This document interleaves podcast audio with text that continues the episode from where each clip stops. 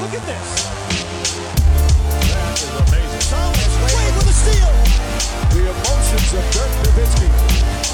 What he's always dreamed of. Hoping to have another chance after the bitter loss in 2006. Watch this play.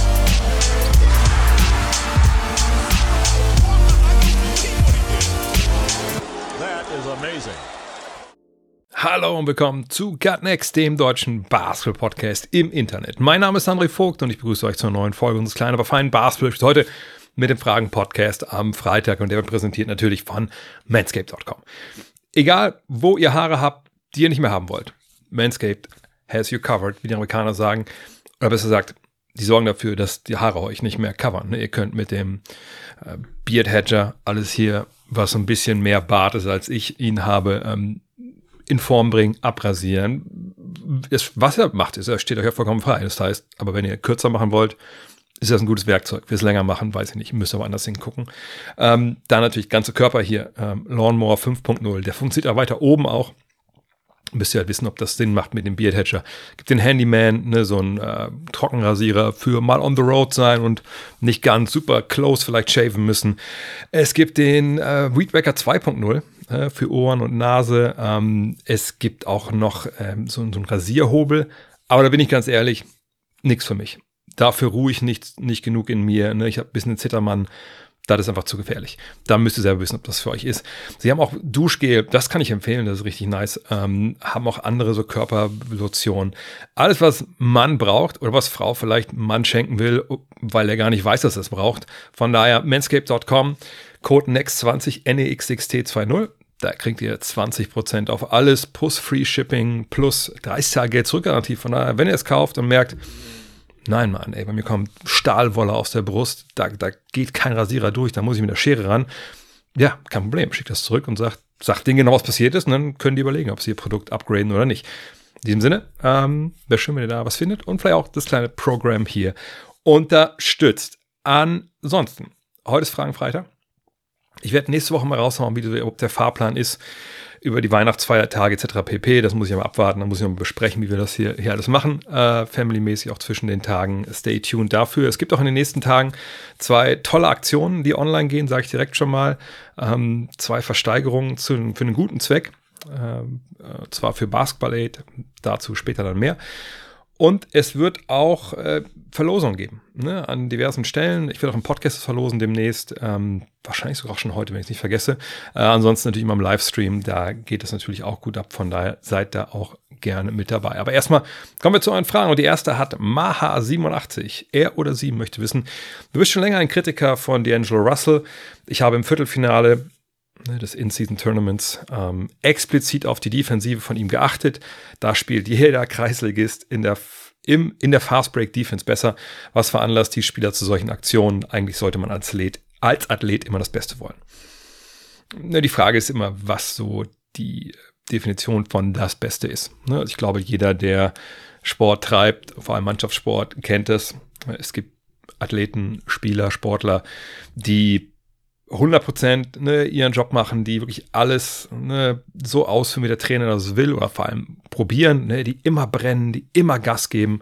Und na klar macht man Fehler, aber die sind immer mit Feuereifer dabei. Und dann gibt es Leute, die eventuell Dinge, die sie sehr gut können, 100% geben, ne, Vollgas und Dinge, die sie nicht gut können oder die vielleicht auch nicht so gut nicht viel Spaß machen, tja, die werden dann vielleicht ein bisschen ähm, schiefmütterlich behandelt. Auch wenn man denkt, passt schon. Ne? Passt schon, wenn ich jetzt hier ein, zwei Mal defensiv vielleicht nicht so hundertprozentig da bin. Ähm, so ein Fast Break, vielleicht ist AD ja schon hinten, der kann ja auch mal jemanden blocken. Äh, wozu haben wir denn die ganzen 3D-Leute hier? Ähm, die können für mich ein bisschen mitverteidigen. Dafür spiele ich die ja vorne frei, damit sie freie Dreier werfen können. Das ist so eine Denke. Ich sage nicht, dass die Angelo Russell die in sich trägt, aber das ist zum Beispiel eine Erklärung für, für so ein Verhalten. Ähm, ich überlege gerade bei mir in meiner äh, spielerischen Karriere oder auch Trainerkarriere ähm, hatte ich auch eine Menge Jungs, ähm, die wirklich ähm, bestimmte Sachen eben gut konnten. Und da hat man ganz klar gemerkt, es hat den Spaß gemacht und da haben die Vollgas gegeben. Und dann gab es Sachen, da war es eben nicht so, waren sie nicht so da. Und das gilt sogar auch für die zweite Bundesliga damals, ähm, ne, wo man auch denkt, gut, kriegen ja Geld dafür. Aber natürlich ist das himmelweit Unterschied zwischen zweite Liga, kriegst du 650 Euro und Fahrtgeld zu, du kriegst 30 Millionen im Jahr in der NBA. Und eigentlich sollte man denken, naja, das dürfte da eigentlich nicht mehr passieren. Aber sind wir auch mal ehrlich, das ist immer passiert in der NBA. Das wird auch immer passieren, weil da auch nur Menschen spielen. Und irgendwann ist das Geld, was du bekommst, da ist irgendwie nur noch eine Zahl, die dann äh, am Handy steht, wenn du Online-Banking machst. Und ob da jetzt sechs Nullen sind oder sieben oder acht, ich glaube, das ändert den Menschen an sich, die intrinsische Motivation, die er in sich trägt, wahrscheinlich nicht unbedingt.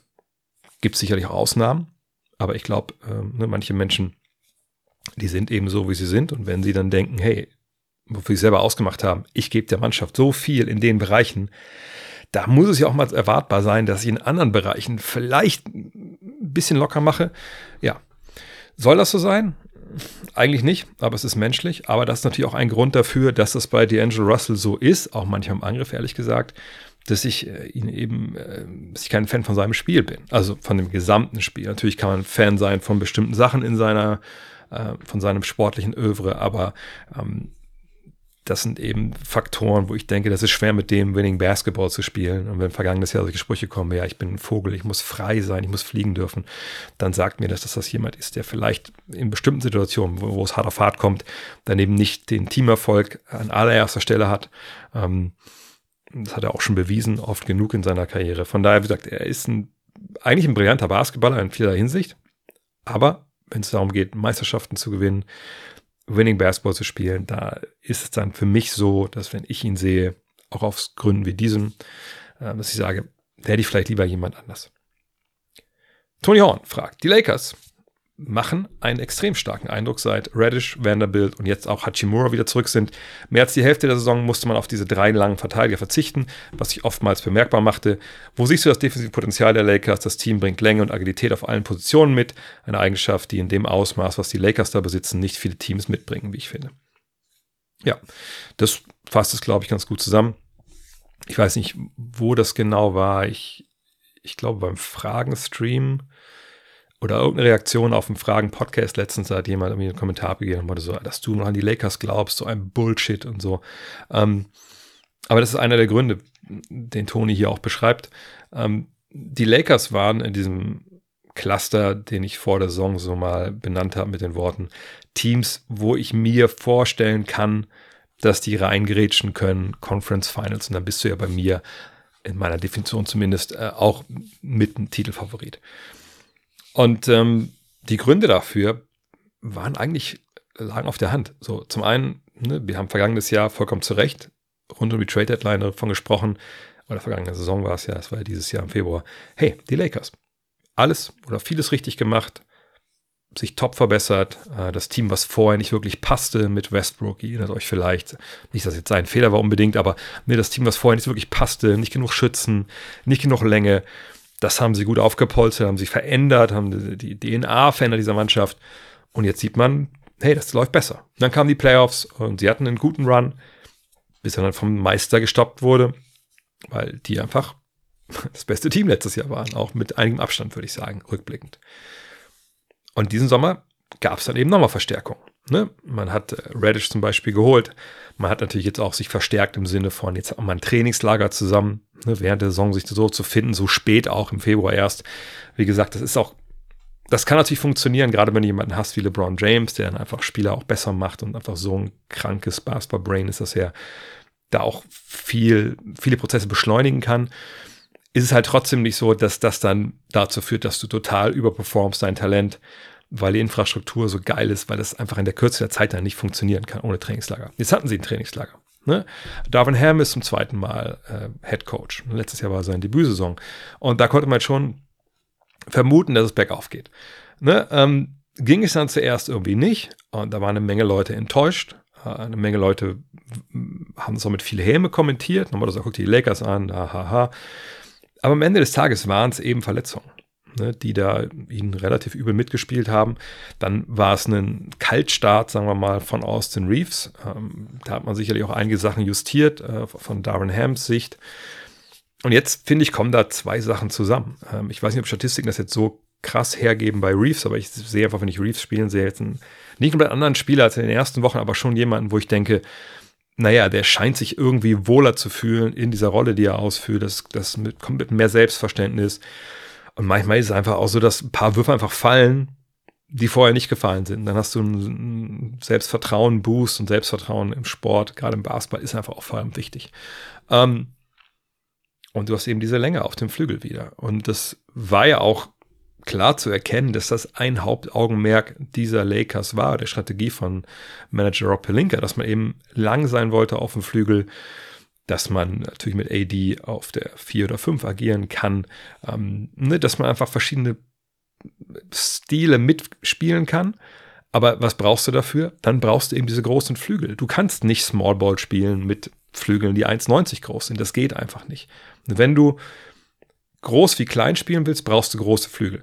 Und im Endeffekt ist der Unterschied, ob du groß oder klein spielst, daran, wie der längste Mann, den du auf dem Feld hast, wie lang der ist oder vielleicht auch der zweitlängste. Aber am Ende des Tages brauchst du trotzdem diese Flügel, die halt dann sehr, sehr switchable sind. Und die haben sie.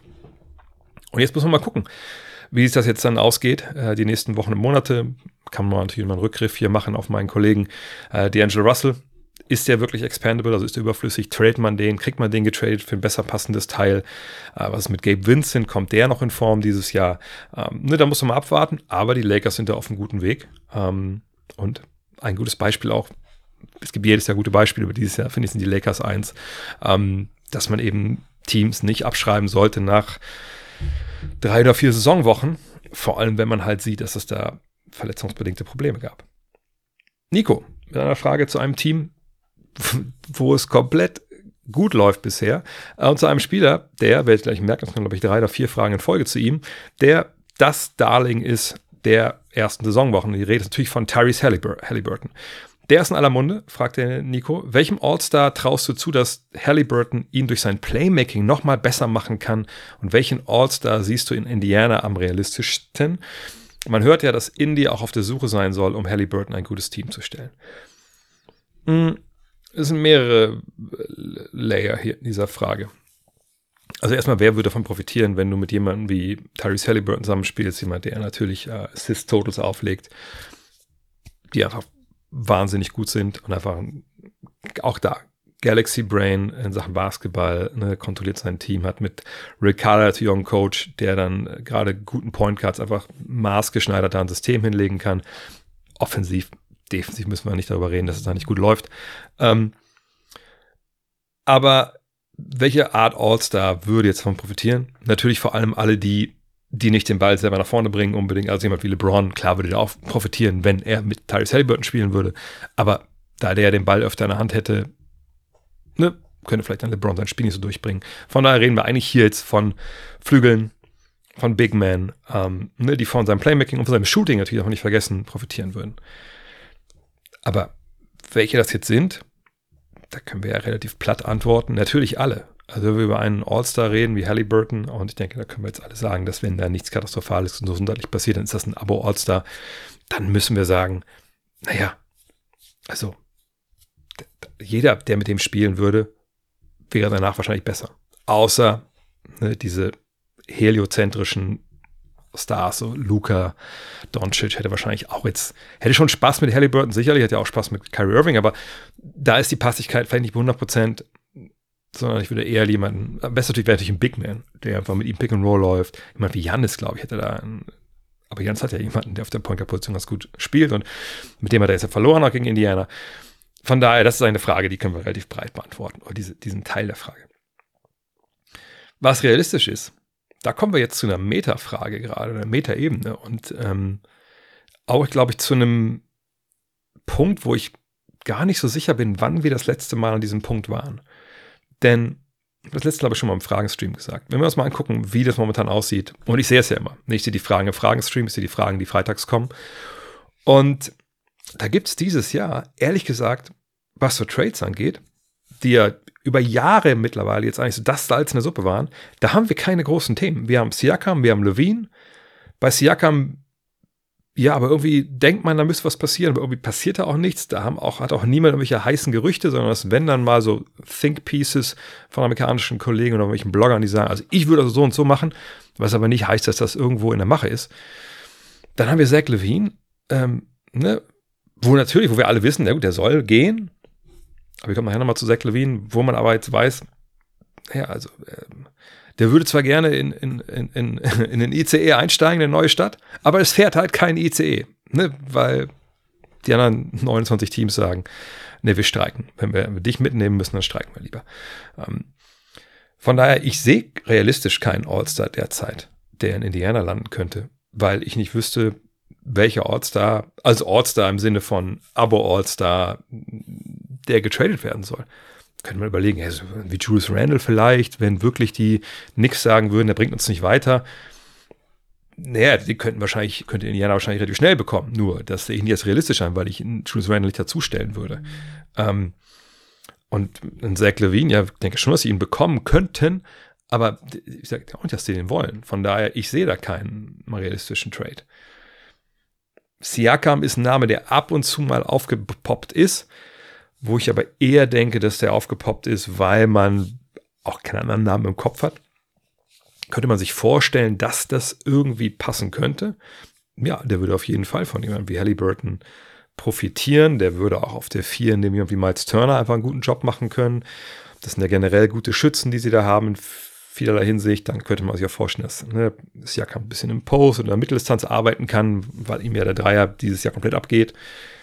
Allem, das ist der einzige Name, der mir so einfällt, aber da müsste man halt sich überlegen, okay, was wollen denn die Pacers dann das Geld in die Hand nehmen, um Siakam dann im Sommer zu halten? Das weiß ich ehrlich gesagt nicht. Von daher, das mag das realistischste Szenario momentan sein, aber ich weiß nicht, ob das eins ist, was wir wirklich auch nur halbwegs in der Gerüchteküche irgendwie hochgeköchelt sehen. Lars Boljan fragt, kannst du was zur Wurftechnik von Tyrese Halliburton sagen? Unabhängig davon, dass sie ja funktioniert und effektiv ist, aber da, ist das so antrainiert in der Jugend? Lässt man das so bei ihm oder versucht man mit Wurfcoaches was zu verändern, obwohl es ja funktioniert? Also als das erste Mal Tyrese Halliburton abwerfen sehen, äh, ihr wisst ja, dass ich mit den Rookies immer erst in Kontakt komme, wenn die in der NBA ankommen, habe ich mir schon gedacht, das ist ein Kinderwurf. Also nicht gar nicht respektierlich, sondern so nach dem Motto, okay, also der hat sich das antrainiert, als er noch ganz klein war. Und ähm, so war es ja im Endeffekt auch. Also es gibt ja auch ein paar, mittlerweile ein paar Artikel, die man darüber finden kann im Internet, dass er halt auch selber gesagt hat, naja, also ich habe eigentlich als äh, sehr übermotivierter kleiner Junge immer gedacht, ich müsste auf einen großen Korb werfen. Natürlich mit einem großen Ball, wie es oft so ist, ne, dass man sich überschätzt als Kind und dann, tja, dann muss man irgendwie gucken, wie kriege ich den Ball denn da hoch? Und dann ist es eben oft nicht die Technik, die im Lehrbuch steht, sondern dann guckt man, dass man da als junger Mensch eben genug Kraft irgendwie dahinter kriegt. Und das sieht man ja bei seinem Wurf. Sein Wurf ist ja, was den Arm angeht und so, ja, eigentlich ganz okay, obwohl er auch ein gewisser, naja, ist ein bisschen funky ist, aber so dieses Reingespringe, sage ich mal, da sieht man ja, dass er muss extra äh, Energie irgendwie generieren. Oder musste er früher. Heute sicherlich schafft das auch ohne. Aber jetzt hat er eben, keine Ahnung, 100.000 Mal so geworfen und die Dinger gehen ja auch rein. Und er hat auch, glaube ich, in einem Artikel mal von, oh, das war, glaube ich, in Indianapolis in der Tageszeitung, glaube ich, hat er mal gesagt, na klar, auf jedem Level, wo ich war, haben die Trainer gesagt, pass mal auf, ich bringe dir das jetzt mal richtig bei. Und dann habe ich gesagt, ja, aber guck mal hier, wie ich das mache. Und die sind ja alle drin. Und dann haben die gesagt, hey, wir haben nichts gesagt, mach weiter so. Und ich finde es auch gar nicht schlimm in seinem Fall, ähm, weil aus zwei Gründen. Zum einen erinnert mich das ein bisschen an die 80er, äh, wenn man da mal sich die alten Tapes anguckt. Stellen wir dann auch die 90er, aber 90er ging es eigentlich in der Beziehung ähm, dann in eine ziemliche, ziemlich breite Konformität.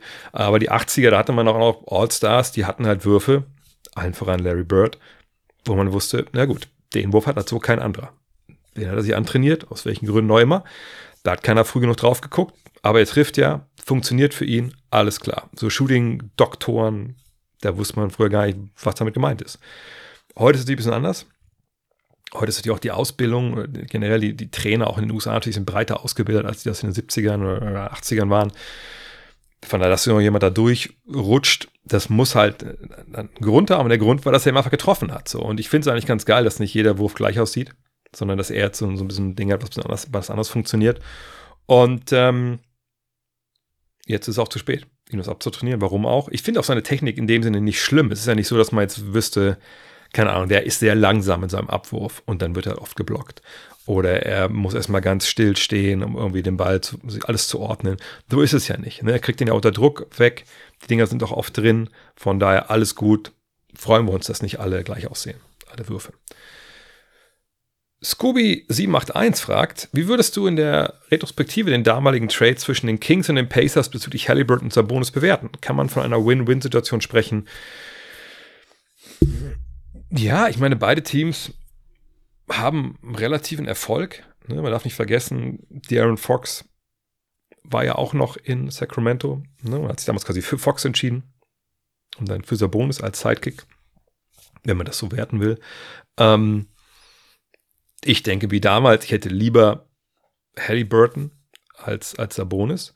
Aber was wir natürlich nicht wissen, so aus, äh, aus der Sicht hier, die wir, aus der begrenzten Sicht, die wir haben, hätte man denn nicht Halliburton getradet, sondern Fox, was hätte man von denen denn bekommen? Das wissen wir halt nicht. Ne? Keine Ahnung, was so das, der Deal gewesen wäre, der da auf dem Tisch gelegen hätte. Ähm, hätte man für Sabonis bekommen, bin ich mir relativ sicher, dass man den nicht gekriegt hätte. Ähm, von daher, das muss man auch mit einfließen lassen. Und so ist es gelaufen, ist, glaube ich, sind beide ganz zufrieden. Äh, ich selber würde sagen, die Pacers haben den Deal äh, in dem Sinne gewonnen, dass ich klar sagen würde, ich hätte lieber Halliburton in meiner Mannschaft als Sabonis. Nicht, weil Sabonis ein Stinkstiefel ist oder ein schlechter Basketballer, das stimmt, das meine ich gar nicht. Sabonis ist ein Spieler, bei dem weiß ich, wo die Limits sind. Ne? Die haben wir vergangenes Jahr in den Playoffs gesehen, äh, in Sachen Shooting, obwohl er auch verletzt war natürlich, aber die sind auch noch da in Sachen Ringschutz, ähm, natürlich gibt er mir eine Menge Dinge, ähm, gerade auch zum Playmaking aus seiner Position, die Handoffs, Fake Handoffs etc. Ja, wahnsinnig schlauer Mann. Ich mag den sehr gerne Basketball spielen sehen. Aber es gibt eben einen gewissen Punkt, wo man sagen muss, da wird es halt schwierig. Da brauche ich schon ganz spezielle Spieler neben dem, damit das ein Team sein kann, was Meister wird. Und das sehe ich bei Halliburton halt nicht. Ich sage nicht, Halliburton kannst du mit neun Fremden in die Halle stellen und die werden Meister. Nein, das, das, das will ich gar nicht sagen. Ich sage, wenn ich jetzt eine Mannschaft zusammenbauen muss, um Halliburton, die was Großes erreicht, dann ist es leichter, weil ich eben nicht die Restriktionen habe, die ich habe, wenn ich eben Sabonis mir anschaue, was er kann, was er nicht kann, weil eben ähm, Halliburton total kompatibel mit allem ist. Ne? Von daher hätte ich lieber Halliburton aus heutiger Sicht, aber es ist ein Trade, wo beide ne, gut unterwegs sind. Allerdings, um das abschließend zu bewerten, müssen wissen, gab es denn Angebote für Darren Fox? Hätte man den traden können für Sabonis, für jemand anders, der besser gepasst hätte, das wissen wir nicht und deswegen können wir es auch ganz, ganz schwer abschließend bewerten. Aber wo wir schon mal bei der Frage Trades sind. Marco Leska hat äh, mir einen Screenshot geschickt aus der äh, Fantasy WhatsApp-Gruppe äh, von seiner Liga, denke ich mal. Und da war eine Umfrage, Halliburton oder Doncic. Und äh, dieser Fantasy League Chat hatte sich dann festgelegt, acht Stimmen für Doncic, fünf für Halliburton. Und da wurde noch die Frage gestellt, ey, wo jetzt Fantasy oder im Real Life? Ich gehe mal von Real Life aus, weil über Fantasy, ich weiß nicht, keine Ahnung, wie die Liga gescored wird, wo die Jungs da spielen. Ähm, von der Real Life. Halliburton oder Doncic. Wen hätte ich lieber in meinem Team, um darum jetzt ein Meisterschaftsteam aufzubauen? Und es ist eine Frage, wo ich denke, vor zwei Monaten hätten wir alle noch gesagt, ja gut, also worüber reden wir hier? Da müssen wir jetzt nicht länger als 30 Sekunden drüber äh, verlieren. Das ist klar, Luka Doncic, Halliburton, guter Mann, aber der andere ist halt ein, ja, ein All-Timer, der äh, auf jeden Fall Hall of Famer ist und auch selbst ein Halliburton es auch erreichen kann natürlich. Doncic ist weit vorne. Mittlerweile, denke ich, ist es nicht mehr ganz so klar. Einfach, weil man natürlich bei Doncic auch so ein bisschen sich daran gewöhnt hat, wie gut er ist. Ne? Also, wenn er seine Zahlen auflegt, wenn er jetzt nicht 45, 15 und 13 steht, dann, dann sitzen wir da und nehmen das so hin und sagen, ja gut, also 38, 12 und 11. Also das ist halt Luca. Das ist Luca being Luca. Wenn Halliburton das hin, hinlegt, sagen wir, das ist der, der beste junge Spieler, den wir jemals gesehen haben. Von daher, das muss man mit einberechnen. Ähm, bei Luca ist glaube ich auch schon so, dass wir uns mittlerweile auch sehr dann auf die Sachen konzentrieren, die negativ laufen. Ne, defensiv, ne, die Geschichten, die dieses Jahr besser geworden sind. Ich habe auch jetzt in letzter Zeit wieder weniger Mavs geguckt, aber ne, gerade zu Saisonbeginn war da ja viel mehr zu sehen, also in positiven Entwicklungen, Sachen ähm, Defensive und vielleicht nicht so viel mit Schiris meckern. Dann gab es aber auch wieder Spiele, wo man sagen musste, um Gottes Willen, das ist ja schlimmer als letztes Jahr. Ähm, obwohl ich das gar jetzt gegeneinander aufwiegen will, aber ne, das ist jetzt nicht, das Problem ist nicht aus der Welt, das wollte ich damit sagen. Ähm, und von daher muss man natürlich überlegen, ne, was, was, was möchte man? Ähm, ich denke persönlich, wenn es jetzt darum geht, was beide Spieler können, ähm, wäre ich wahrscheinlich immer noch bei Luca, einfach weil ich denke, der hat das A schon auf höherem Level gezeigt. Das muss jetzt nicht heißen, dass Halliburton das nie schafft. Ähm, der hat eine ganze Mannschaft aus seinem Rücken gepackt. Äh, zuletzt auch ein Team ohne, äh, sag ich mal, ähm, einen zweiten All-Star. Der hat eine äh, tolle Offensive verankert. Und natürlich kann man das alles auch irgendwo über, über Halliburton sagen. Aber da Doncic eben körperlich einer ist, der dann einfach nochmal größere Aufgaben dir stellt, äh, er jemand ist, der, der einfach ein Spiel komplett kontrollieren kann, wenn er will, wenn er Bock hat, würde ich mich noch für ihn entscheiden. Aber das ist eine Frage, denke ich, die können wir eventuell in den nächsten, nicht, dass ich euch das euch da motivieren will, das zu tun, aber es kann gut sein, dass wir uns diese Frage in den nächsten fünf, sechs Jahre jedes Jahr stellen müssen. Und nicht alle fünf, sechs Jahre ist die Antwort Luka Doncic. Einfach weil Halliburton sagt, große, große Schritte nach vorne gemacht hat zuletzt und vielleicht noch machen wird. Äh, und bei Luca sicherlich jeder Spieler kann, kann besser werden.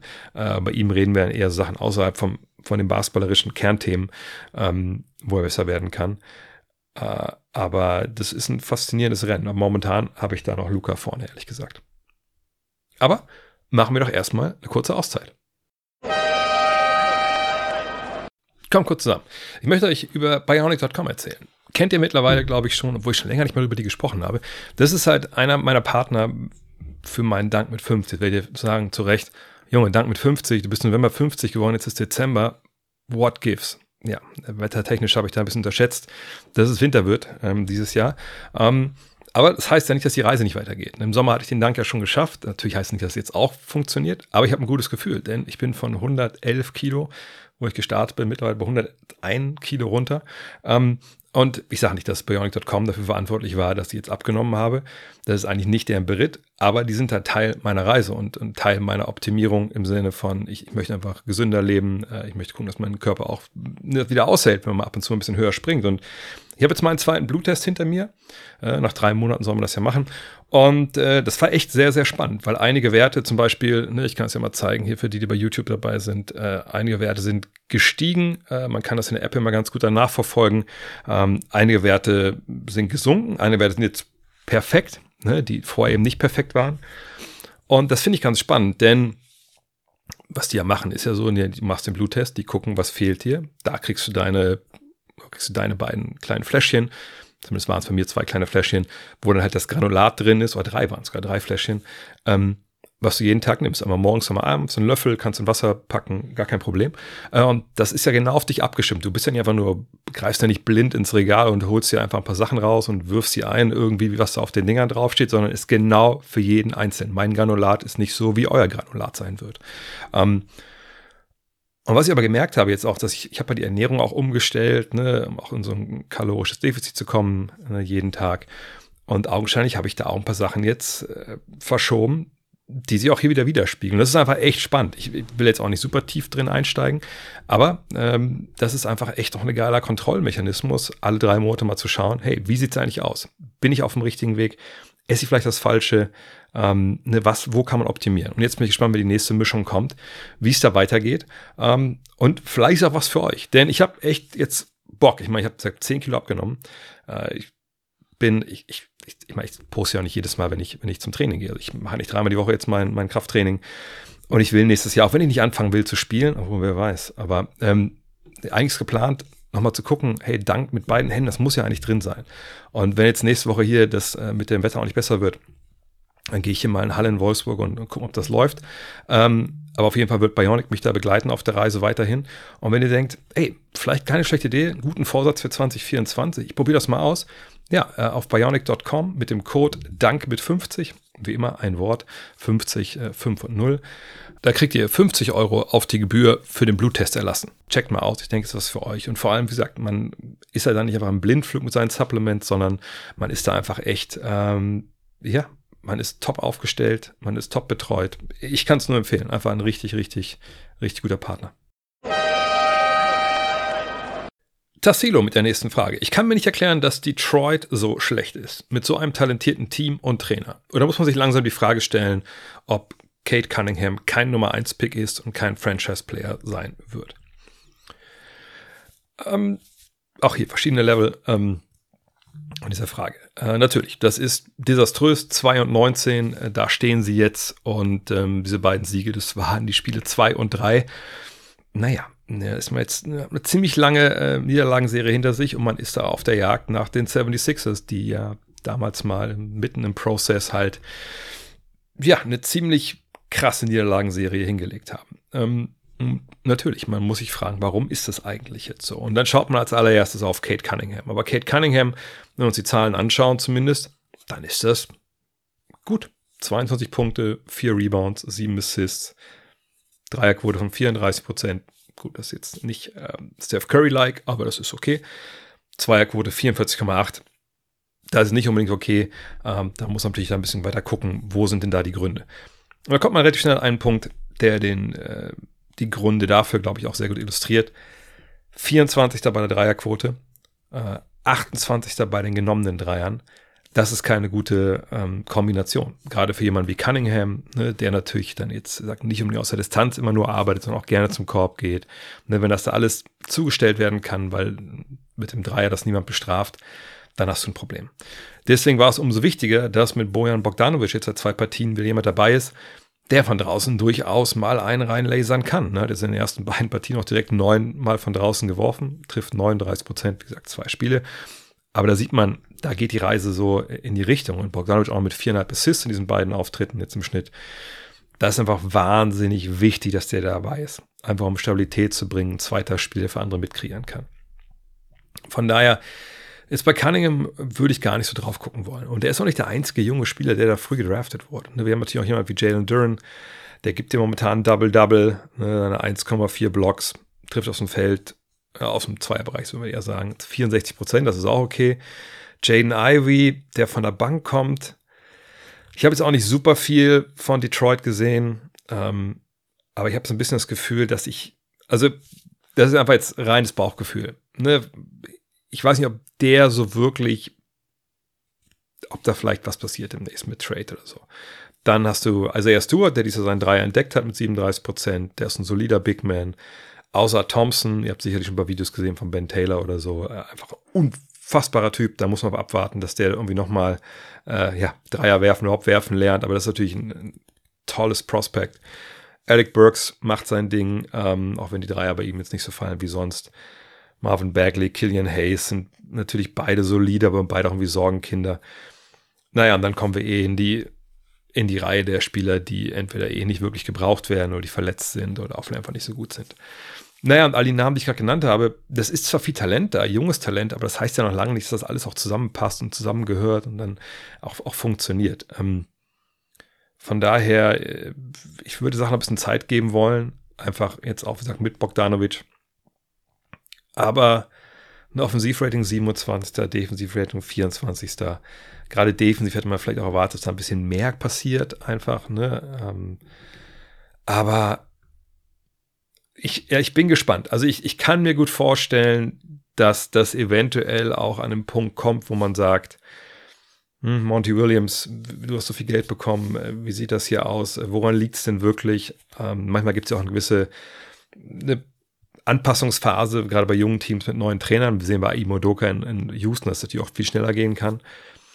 Aber ähm, kann gut sein, dass wir da eventuell in absehbarer Zeit dann Veränderungen sehen. Dass man, im, dass Troy Weaver, der, der General Manager, sagt, okay, wir haben jetzt einen ganz guten, ganz guten Eindruck von den Youngstern. Ich denke, der passt zu uns, der passt nicht zu uns. Und dass man dann schaut, gibt es da irgendwelche anderen Möglichkeiten, Spieler zu tauschen dass James Wiseman sicherlich jetzt niemand ist, mit dem sie in die Zukunft gehen werden, ist ja klar. Der ist aber auch an dieser Misere nicht schuld, der spielt ja einfach nicht. Ähm, und dann wird man halt gucken. Ne? Aber das birgt natürlich immer die Gefahr, wenn man zum Beispiel sagt, keine Ahnung, Jaden Ivey, das, der passt einfach nicht zu Cunningham. So der und Wiseman, was ich, plus jemand, der Geld verdient, für einen jüngeren Veteran oder so, der besser reinpasst. Das mag dann vielleicht jetzt in der aktuellen Situation helfen, aber wenn du dann Jaden Ivey abgegeben hast, ein oder zwei Jahre bevor der eben das Licht sieht und dann den Sprung macht, dann bist du ziemlich gekniffen, weil dann bist du derjenige, der halt einen vielleicht, was ich, ein, zwei, dreimal All-Star getradet hat für Spieler, die, die längst nicht so gut sind. Ne? Von daher, man muss mal abwarten. Vielleicht sind bei Detroit auch an dem Punkt, dass man sagt, pass auf, ja gut, dann ist das Kind ist eh im Brunnen gefallen. Ähm, dann machen wir ein bisschen nochmal so Trust the Process, gucken, dass wir unseren Youngstern eben Winning Basketball irgendwie beibringen. Aber wenn wir nicht gewinnen, ist auch egal. Das muss man mal abwarten. Aber generell würde ich jetzt mal sagen, das ist nicht bei Cunningham das Problem, sondern einfach am Kader, dass der Junge ist, vielleicht 100% zusammenpasst, dass sie keinen Dreier werfen können. Und äh, defensiv einfach noch nicht die, die Gruppe gefunden haben, die da funktioniert. Ähm, aber das ist schon schockierender Start gewesen, auch für eine Franchise, von wo man ja im Sommer auch hören konnte, naja, eigentlich würden die ganz gerne vielleicht sogar irgendwie ins Play-In-Tournament. Durek Lewis fragt, könntest du dir Zach Levine bei den Kings oder Spurs vorstellen? Wenn ja, welchen Gegenwert? Habe ich schon drüber gesprochen, deswegen möchte ich es relativ kurz halten. Ich glaube jetzt auch zuletzt im Fragenstream. Zach Levine, nochmal, ich würde nicht 40 Millionen für jemanden bezahlen, der mein drittbester Spieler ist. So, ähm, bei den Kings könnte man sich eventuell schönreden.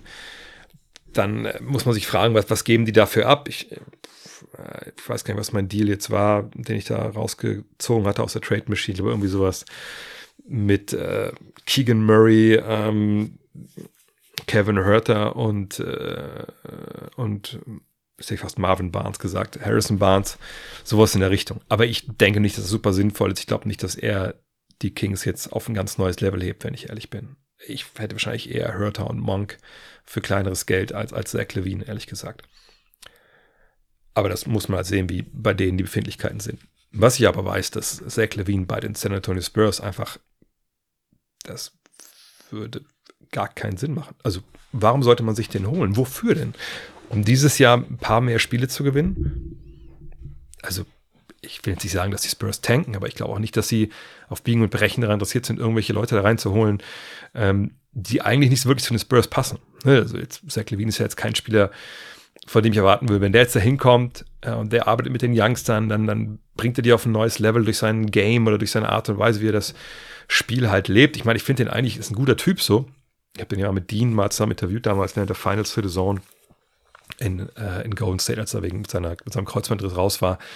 Aber alles in allem ist das halt ein Scorer mit defensiven Problemen und, und jemand, der jetzt auch sich da ein paar Sachen auch verscherzt hat in Chicago, den hätte ich am liebsten eigentlich nicht bei meiner Mannschaft. Ganz abgesehen davon, dass ich gar nicht weiß, ob die Spurs überhaupt die Verträge so zusammenbauen können, bis sie bei diesen 40 Millionen sind. Von daher, nein, ich sehe für Zach Levine einfach keinen Markt. Ich sage es gerne nochmal, was ich am Dienstag gesagt habe.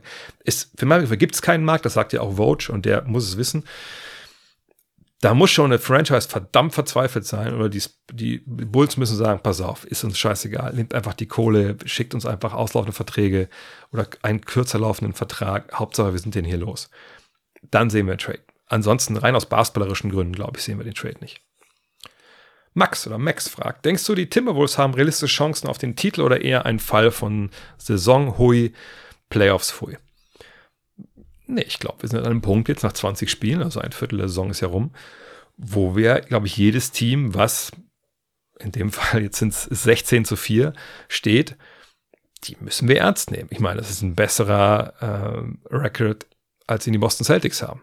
Ne? Und da muss man sagen, wenn das jetzt so ist, dann müssen wir sagen, das ist eine Mannschaft, die das ernst nehmen müssen. Heißt das, dass die jetzt in die Conference Finals kommen?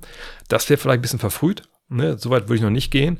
Aber wir reden jetzt ja auch hier von einer Mannschaft, die, oder von einer Version dieser, dieser Franchise, die in den letzten beiden Jahren schon zweimal in den Playoffs war. Ne? Sicherlich nicht in der Zusammensetzung und sicherlich auch jetzt nicht unbedingt top eingespielt um dieses Big Man-Duo Rudy Gobert und Carl Anthony Towns. Ähm, dann packen wir einfach nochmal Anthony Edwards dazu. Aber zumindest vergangenes Jahr hat man da ja schon ein bisschen Luft schnuppern können. Und äh, der Coach ist jetzt im dritten Jahr da. Von daher, da geht es ja in die richtige Richtung. Das beste Defensivteam der Liga. Von daher kann man jetzt auch nicht sagen, naja, gut, die hatten halt jetzt ein, zwei heiße Monate. Das lief irgendwie ganz gut im Angriff. Haben einen schlechten Spielplan, einen guten Spielplan gehabt mit schlechten Teams. Das jetzt soweit okay? Nee, das ist es nicht. Ne? Also die haben schon was gefunden. Die haben defensiv was gefunden. Das ist sehr solide, das Fundament. Und Rudi Gobert, ne, von vielen verlacht, macht da einfach auch einen wahnsinnig guten Job. Aber das ist trotzdem so, dass man genauer hingucken muss. Ne? Der Spielplan bisher war relativ leicht. Ne? 23 Teams hatten einen schweren Spielplan. Gleichzeitig muss man sagen, sie haben das viertbeste SRS, also ne, dieses Rating, was zusammenzieht, schwere Spielplans. Wie hoch hat man die geschlagen, die Leute, oder hat man verloren? Ne? Sagst alles kein, ähm, sag ich mal, äh, sind alles keine Allheil-Statistiken, aber man sieht schon, ne, das, wo sie stark sind defensiv, ähm, das, wo sie nicht so gut sind offensiv. wenn man das zusammenrechnet, sieht man, ja, das, das funktioniert. Aber es ist eben auch keine Truppe, die jetzt mega dominiert oder so. Dafür müssen wir noch ein bisschen mehr sehen. Aber es läuft alles, alles sehr, sehr gut. Und ähm, von daher würde ich jetzt sagen, Playoffs, wenn Playoffs auch hui sein sollen, dann würde ich denken, müsste man die erste Runde erstmal überstehen. Denn es ist ja nicht so, dass wir eine Mannschaft jetzt hier haben, die, wo man sagt, also alles unter Conference Finals ist halt eine Pleite. Nein, also der Fortschritt wäre, zweite Runde erreichen. Das ist dann, glaube ich, auch realistisch, dass man das erwarten kann, je nachdem, wie es natürlich dann geht, das wissen wir nicht. Aber ähm, so würde ich Hui, Playoff Hui auch äh, definieren, dass sie eine Playoff-Runde gewinnen. Alles darüber, fände ich, ist schon viel, viel mehr als Hui, ähm, weil wir in der Regel solche Sprünge von Mannschaften nicht sehen.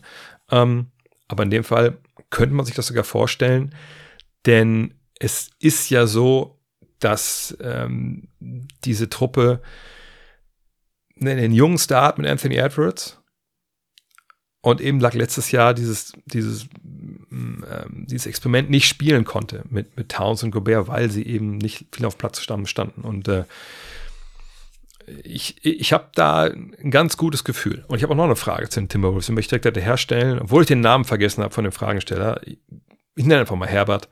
Herbert fragt, ich höre ab und zu mal die Aussage, dass sich die jetzige Timberwolves-Mannschaft um Rudy Gobert und die damalige Jazz-Truppe, also da, wo Rudy Gobert vorher gespielt hat, sehr ähnlich seien und deshalb auch die Timberwolves in den Playoffs wegen Rudi Gobert aus der Halle gespielt werden. Ich sehe das als Fan etwas anders und denke, dass Rudi Gobert jetzt viel bessere Flügelverteidiger und auch Verteidiger am Ball um sich herum hat, eben McDaniels and Nickel Alexander Walker und so weiter, als zu Jazz-Zeiten, wo es eben Donald Mitchell, Bojan Bogdanovic, John Clarks und so weiter waren. Zudem hat man mit Carl Anthony Towns und Mike Connolly keine Defensivschwachstellen, da beide anständig verteidigen können. Wie siehst du das? Ich weiß nicht, wo ich habe sowas noch nicht, nicht, nicht äh, gesehen, dass also da jetzt die, die Jazz mit den jetzigen Timberwolves verglichen werden unbedingt. Aber ich kann mir vorstellen, dass das dann wahrscheinlich intellektuell vielleicht eher ein bisschen, also ein bisschen faule Herleitung ist, eben weil man sagt, naja, guck mal, damals Anthony Edwards, das ist quasi Donovan Mitchell, ne, die Jungs auf dem Flügel, das sind quasi dann äh, eben ne, die anderen, die bei den Jazz unterwegs waren. Und ähm, der zweite Big Man ist dann Derek Favors oder sowas, ne? Also Carl Anthony Towns in dem Fall. Aber das ist eben, sagt intellektuell eher, naja, also der Gedanke liegt dann eher auf der Wiese, wo die anderen simplen Gedanken liegen, liegen während sich dann die komplexeren Gedanken irgendwo anders äh, zusammengerottet haben, um einfach zu diskutieren, während sich die simplen Gedanken einfach nur, nur sonnen. Ähm, denn äh, die haben, die beiden Teams sind schon relativ unähnlich. Und ne, was sich hier wiederfindet, was mir immer noch, ich weiß nicht, ob man das sehen kann auf YouTube, die Zornesröte so ein bisschen ins Gesicht treibt, ist, dass damals es schon so war, dass, dass diese, äh, die, dieser Gobert-Slender, den es da gab, Ach, guck mal, defensiv. Guck mal, wie der Gobert da rumstolpert an der Dreierlinie. der kann ja keinen verteidigen, äh, der da einen Dreier schießen und mal zum Korb ziehen kann. Naja, wenn sie den nicht hätten, dann wären sie richtig gut, aber mit Gobert wären die nie Meister. Das waren damals schon zum aller, aller, allergrößten Teil Diskussionen, wo man sagen müsste, ey, wenn du so argumentierst wirklich und dir das Spiel nicht mal anguckst und nicht mal verstehst, was da vorbereitend passiert ist, bevor Gobert rausgehen musste, um zu helfen, dann muss man sagen, dann sollte man sich doch einfach nicht äußern im Internet äh, über, über Basketball, weil man einfach gar keine Ahnung hat. Ähm, gab es auch, gibt es auch in Goberts Spielen natürlich Situationen, für die er nicht so wirklich gemacht ist. Ja, aber Basketball ist ja kein Tennis. Das müsste man da als Mannschaft wieder auffangen. Aber damals war es nun mal, also ich würde sagen, in 75% der Fälle war es halt so, dass irgendjemand, und die drei Namen, die genannt wurden, mit Mitchell, Bogdanovic und Clarkson, das sind schon gute Namen, was das angeht. Solche Leute einfach komplett überspielt worden. Gerade Donovan Mitchell, der damals quasi keinen, zumindest kann ich es nicht mehr recht erinnern, also kaum, sagen wir mal, kaum Kritik abbekommen hat.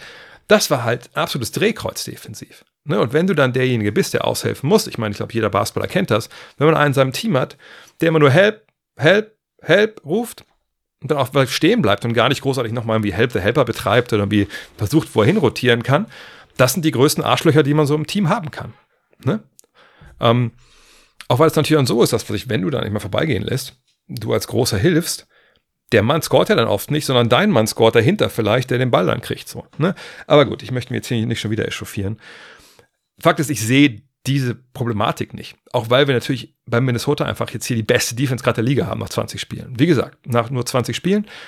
Aber man sieht, da ist ein Plan hinter. Und ich habe vergangenes Jahr gesagt, wenn man mit zwei großen Big Men, also mit zwei Big Men spielen möchte, dann äh, klar hat man da eine gewisse äh, gewisses Defizit, ne? dass die vielleicht beide nicht super schnell dann auch mal an der Dreierlinie sind, aber dann kann man gerade abseits des Balles ja aus bestimmten Situationen, mal eine Maßnahme zu nennen, vielleicht präventiv rausswitchen, damit sowas nicht, nicht vorkommt. Ne? Oder man kann als kleiner Spieler vielleicht mal ein, zwei Wege laufen, die nicht ganz so orthodox sind, eben weil man einfach ein bisschen anders spielen muss mit zwei Big Men auf dem Feld. Und ich glaube, das sieht man dieses Jahr äh, von den Timberwolves. Und äh, deswegen funktioniert es auch defensiv so gut. Vorne müssen wir mal abwarten, was sie da für Lösungen finden. Demnächst, ähm, äh, klar, Towns ist jemand, der auch gerne an der Dreierlinie spielt aber auch aufposten kann. Aber dann, wenn er aufpostet, dann muss natürlich eigentlich Gobert äh, vom Platz runter sein. Aber das sind alles Sachen, ich glaube, das, das kann man ra noch rausfinden in der Saison, wie man das am besten hinbekommt. Ähm, aber dass sie so ein Team sind, was wirklich nur in regulären Saison spielt in den Playoffs jedes Mal dann versagt. Das sehe ich hier nicht, auch wenn ich nicht erwarte, dass sie dieses Jahr in die Conference Finals kommen. Aber ne, diese Sollbruchstellen, die die Jazz damals hatten, die waren dann, also nach, glaube ich, nach ein, zwei Saisons, wo sie in den Playoffs versagt haben, dann doch ziemlich, ziemlich prominent und man konnte die ziemlich gut ausmachen. Und die waren eigentlich nicht Rudy Gobert. Tim fragt, für den anstehenden Fragenpot, welchen Hintergrund hat die Hochrechnung von Statistiken auf 36 Minuten? Soll das aufzeigen, was Rollenspieler als Starter für Statistiken aufs Parkett bringen könnten bei entsprechender Minutenzahl? Nein, eigentlich nicht. Das ist im Endeffekt ähm, ja, ein rechnerischer Kniff. Gut, so top intelligent ist er jetzt auch nicht, aber ein rechnerischer Kniff, um vor allem ne, mal zu normieren, Spieler, die eine ähnliche Rolle haben, ne, gerade natürlich Stars äh, oder Starter, sagen wir es mal so, um die vergleichen zu können. Ne, äh, ich kann natürlich sagen, hey, Kobe Bryant wirft eine Menge, was ich mal sagen, 22 Würfen pro Spiel, aber wenn er auch 44 Minuten pro Partie spielt und was ich, ein anderer Spieler, was ich, LeBron, der wirft aber viel, viel weniger und der spielt nur 36 Minuten, dann kann man halt das dann so ne, vergleichbar machen. Bei Spielern in der gleichen Rolle, wie gesagt. Natürlich kann man aber auch schauen, äh, den Kader runter gucken und sehen, hm, was ich, der Spieler hier, der bei uns nur 18 Minuten spielt, der reboundet aber auf 36 Minuten verdammt viel. Geben das denn, gibt es denn der Augentest her? Also wenn wir jetzt mal drauf gucken, ist das so ein krasser Rebound-Ansauger oder ist es einfach nur statistische Anomalie, weil wir mit ihm auf dem Feld haben, mit Leuten, die alle nicht rebounden, dann kriegt er die Dinge halt und muss schon quasi aus Notwehr den Ball fangen. Ne, da kann man, das sind Werkzeuge, die einem vielleicht Hinweise geben können.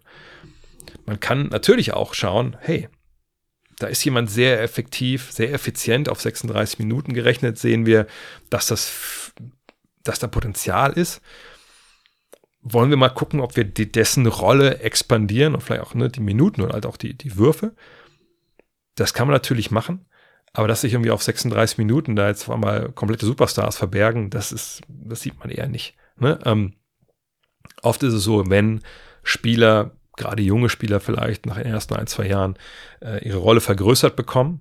Ja, und das Wurfvolumen, da guckt man ja vor allem drauf, hochgeht oder die Ballhandling-Aufgaben ne, sind dann größere, dass man dann stellenweise sieht, dass eben äh, vielleicht ne, die, die Punktzahlen steigen äh, und auch vielleicht die Assist-Zahlen steigen, aber man dann halt sehen kann, hm, mit der gesteigerten Minutenzahl ist aber die Effizienz auch, also Wurfquoten, Assist-Turnover-Rate, solche Geschichten.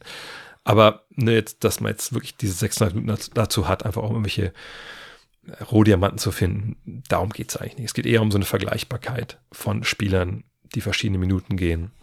Aber auch das ist wie alle Statistiken, ist keine, die, die alles einfängt und dann äh, hundertprozentige Wahrheiten dann, dann ausspuckt. Phils Konzerte fragt, Fragen zu einem Foul. Wieso ist es kein Foul, wenn James Harden zum Beispiel zum Korb läuft und kurz vor dem Wurf seinen Gegner mit dem Unterarm wegschiebt. Auf der anderen Seite ist es ein Foul, wenn Harden zum Korb geht, dabei einen Kontakt zum Gegner sucht, den aber gar nicht berühren will und auch maximal nur streift mit dem Oberkörper. Ich finde das manchmal echt fragwürdig, gepfiffen und mir fällt das immer mehr auf. Das ist natürlich eine Art Pfiff, also davon ausgehen, ne, es geht darum, zum Korb zu gehen. Ne? Man nimmt die Arme hoch und dann kommt zum Kontakt Verteidiger, Angreifer. Das ist ähm, glaube ich, war es auch schon immer und ist es auf jedem Level, ob es jetzt NBA ist oder, oder Oberliga in Deutschland, äh, super schwer zu pfeifen. Äh, natürlich gibt es in der NBA wie auch in der FIBA-Welt einen gewissen Schutz für Angreifer. Ne? Also Sobald ich werfe und irgendwer streift mich nur am Arm, dann ist es natürlich ein Foul. Und das ist dann auch ein Foul, was mich äh, in meiner Konzentration so stören kann, dass ich den Baller halt deswegen verwerfe. Klar gibt es auch Leute, die werfen die Dinger dann rein, da gibt es eine End One. Aber dass das so klar geahndet wird, ist eigentlich klar. Gleichzeitig ist es eigentlich auch klar, dass wenn ich aber zum Korb gehe und ich initiiere als Angreifer den Kontakt, und das ist Kontakt von ähnlicher Schwere oder ähnlicher Leichte, mit dem Verteidiger, der dann sich selber nach hinten bewegt oder einfach auch ein bisschen steht, dass das nicht sofort gepfiffen wird als Offensivfoul, ist eigentlich auch klar. Aber ihr merkt schon, wenn ich das so erkläre, dass das ein Graubereich ist, wo es viel darum auf, ankommt, äh, ne, was ist denn, wie hart ist der Kontakt, also jetzt vom Angreifer natürlich. Ähm, ist das ein Kontakt, der jetzt wirklich aus einem Basketball-Move kommt oder geht da einfach einer mit dem Ellenbogen raus und, und streift einem Verteidiger im Gesicht, dann ist es natürlich ein Offensivfoul springe ich ab und habe ich diese Schutzand draußen, so hieß das ja früher mal, glaube ich immer noch, und ich lege den Ball rein, dann muss man natürlich auch bewerten, drücke ich jetzt wirklich aktiv die Arme zur Seite vom Verteidiger oder schütze ich den Ball und es kommt da zum Kontakt, dann muss man auch nicht unbedingt dann gegen den Verteidiger pfeifen, wird dann auch oft nicht gepfiffen, ist aber in dem Fall auch kein Offensivfall, weil die Arme nicht weggedrückt werden es gab da auch eine schöne Szene, glaube ich, für Deutschland gegen Serbien, wo ähm, Dennis Schröder am Ende im WM-Finale so eine Szene hat, wo man auch sagt, ja, es ist natürlich ein Grenzfall, aber muss man nicht pfeifen. In dem Fall, glaube ich, hätte man es auch nicht pfeifen sollen.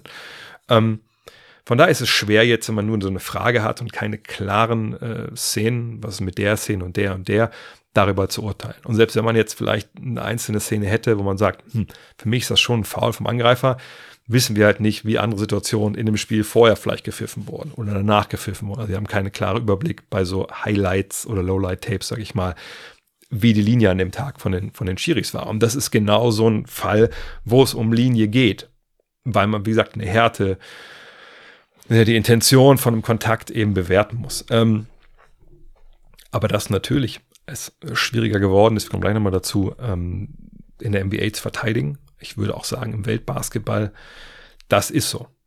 Das muss man klar sagen. Ähm, das kann man gut oder schlecht finden, aber auf jeden Fall sind diese ähm, Geschichten ähm, so passiert. Ich mache direkt meine nächste Frage von Vito Timpski, die ist ein bisschen länger. Ich habe vor der Saison gehadert, noch einmal den League Pass zu abonnieren und suche nach Gründen, mich an der Entscheidung zu freuen. Ein paar aktuelle Beispiele. Luka Doncic bekommt ein technisches Foul, obwohl Chris Dunn, denke ich, ist gemeint, ihm den Finger ins Gesicht streckt und er nichts tut. Ihm und Doka und LeBron James haben eine Unterhaltung unter Erwachsenen und es gibt ein technisches Foul. Und niemand außer den Lakers und der Liga glauben wohl, dass die Auszeit bei Phoenix gegen die Lakers gerechtfertigt war. Spiele wirken teilweise wie All-Star-Games und mit einer Layup-Line, also wie ein korbliger Kreisel. Offensivspieler suchen klar den Kontakt und bekommen trotzdem die Foul Calls. Habe ich als Defensiv überhaupt noch ein Recht auf meinen eigenen Raum? Und wie viele Gather Steps darf ich zwischen inzwischen eigentlich nehmen, bevor ich nochmal zwei Schritte habe? Und können Spieler überhaupt noch den Ball über die Mittellinie tragen, ohne mit der Hand unter den Ball zu wandern? Pfeift das mal jemand? Sind das die to tollen Ballhandling-Skills? Davon, wie lange sich so ein NBA-Spiel zieht, habe ich noch gar nicht angefangen. Hilf mir, bin ich jetzt ein alter weißer Mann und sollte Euroleague schauen oder nur noch die Playoffs? Ja, Sie merken, das ist eine Frage, die ähnlich in den ähnlichen Bereich geht. Also ich glaube, das ist mit dem Offensivfouls und den, den Spielern habe ich, glaube ich, äh, eben schon abgedeckt. Ich denke, es gibt eine Menge Gründe, sich äh, an einem League Pass zu erfreuen. Wir hatten einen eingangs, ne, Tyrese Halliburton, ich glaube, die Timberwolves, wie sie verteidigen, wie gut die das machen, ne, daran kann man sich freuen. Man kann sich in Orlando Magic freuen. Äh, man kann sich auch daran freuen, so ein Experiment zu sehen, wie Damien Lillard und Giannis Antetokounmpo mit allen Stärken und Schwächen vorne und hinten, ne, die sich da jetzt offenbaren wir sehen LeBron James, den werden wir nicht mehr so, so viele Jahre spielen sehen, auf einem absurd hohen Niveau agieren. Ähm, von daher, also ich glaube, es gibt eine Menge Gründe und viele fallen mir jetzt gar nicht, gar nicht also ich würde noch einige einfallen, aber ich will es auch nicht hier alles runterzählen. Ähm, aber ich kann verstehen, wo der Vito hierher kommt. Ähm, obwohl so ein paar von diesen, vielleicht mal die Beispiele mal durch.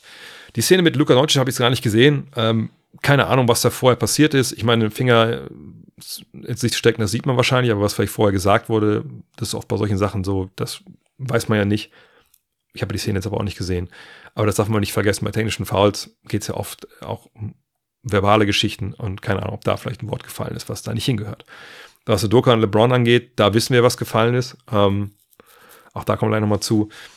Aber das ist halt klar in den Regeln verankert. Unsportsmanlike Conduct, da können sich ja gerne zwei Erwachsene unterhalten. Aber Das heißt ja noch lange nicht, dass sie sich Wörter um die Ohren werfen dürfen, wo, das war ja dieses schöne Video äh, dazu, wo diese eine ältere Dame, die dann hinter Loka saß, die ich dann so, oh, da dachte um Gottes Willen, was ist das denn? Jetzt muss ich mir die Ohren waschen. Und da äh, kann man nicht sagen, hey, da hat die alte Frau halt auch nichts zu suchen, da dürfen auch Kinder nicht rumsitzen und so. Aber das ist eben veran äh, verankert äh, ne, in den Regeln, auch in der Fieber, wenn ich mich nicht ganz täusche, dass man da auch eben sportsmanlike, also ne, sportlich, wie ein Sportsmann sich verhalten, verhalten hat. Äh, natürlich können da Leute auch weghören, Refs können da weghören, aber finde ich, sollten sie nicht, ähm, sondern dann ist es halt so, dass man da einfach auch mal eine, eine Quittung für bekommt. Was auch, wie gesagt, nicht schlimm ist. Ähm, was die Timeout angeht, äh, ne, ich habe es ja mitbekommen von den Lakers und den Suns. Ich habe ja auch am Dienstag gesagt, dass ich nicht denke, dass das ein Timeout war. Die Liga hat jetzt in ihrem Two-Minute-Report gesagt, nee, nee, also in dem Moment, wo LeBron de, de, das Timeout ruft, hat ähm, der Kollege Austin Reeves den Ball quasi mit der Hand an seinem Oberschenkel fixiert und das ist dann Ballkontrolle. Ehrlich gesagt weiß ich nicht, was jetzt äh, die NBA in ihren Statuten als Ballkontrolle definiert. Für mich hört sich das und fühlt sich das falsch an, aber ich würde auch lügen, wenn ich sagen würde, ich kann das Regelwerk komplett auswendig. Ich weiß nicht, ob das in, also ich glaube, in der Fieberwelt, so wie ich sie kennengelernt habe, wäre das keine Ballkontrolle, aber da gibt es manchmal auch Nuancen, die anders sind. Ähm, ich frage mich auch, also die Wiederholung, die sie da gezeigt haben, ich, ich habe das aber noch auf Instagram gesehen, wo das nochmal erklärt wird, da sehe ich aber auch nicht, ich kann da LeBron nicht sehen. Ich weiß nicht, ob es die Sekunde, die zehnte Sekunde war, in der dieser Ball am Oberschenkel war, dass er Timeout gerufen hat. Weiß ich ehrlich gesagt nicht. Oder ob es davor war oder danach. Denn davor oder danach, finde ich, hat er keine Ballkontrolle gehabt. Schwamm drüber, deswegen haben die das Spiel nicht verloren. Wie viel Turnover haben die Suns gehabt? Das 20 oder so. Von daher, da müssen wir eigentlich auch nicht drüber reden. Also deswegen würde ich nicht sagen, ich, ich hole mir keinen League Pass mehr. Ähm, was die Spiele mit wie All-Star Games und der Layup-Line angeht, weiß ich ehrlich gesagt nicht. Also nicht jedes Spiel 140 Punkte fallen, da wird nicht verteidigt. Aber das ist erstmal der, so die Knee-Jerk-Reactions, die wir dann immer haben, sondern ähm, ne, der Vito schreibt es ja auch in seiner Frage, eine Defensive ist halt auch schwer zu spielen oft. Ähm, das ist manchmal einfach dann auch sagt, eine Problematik, dass da jetzt viel für Defense getan wurde und wenig für die Offense halt in den 90er Jahren.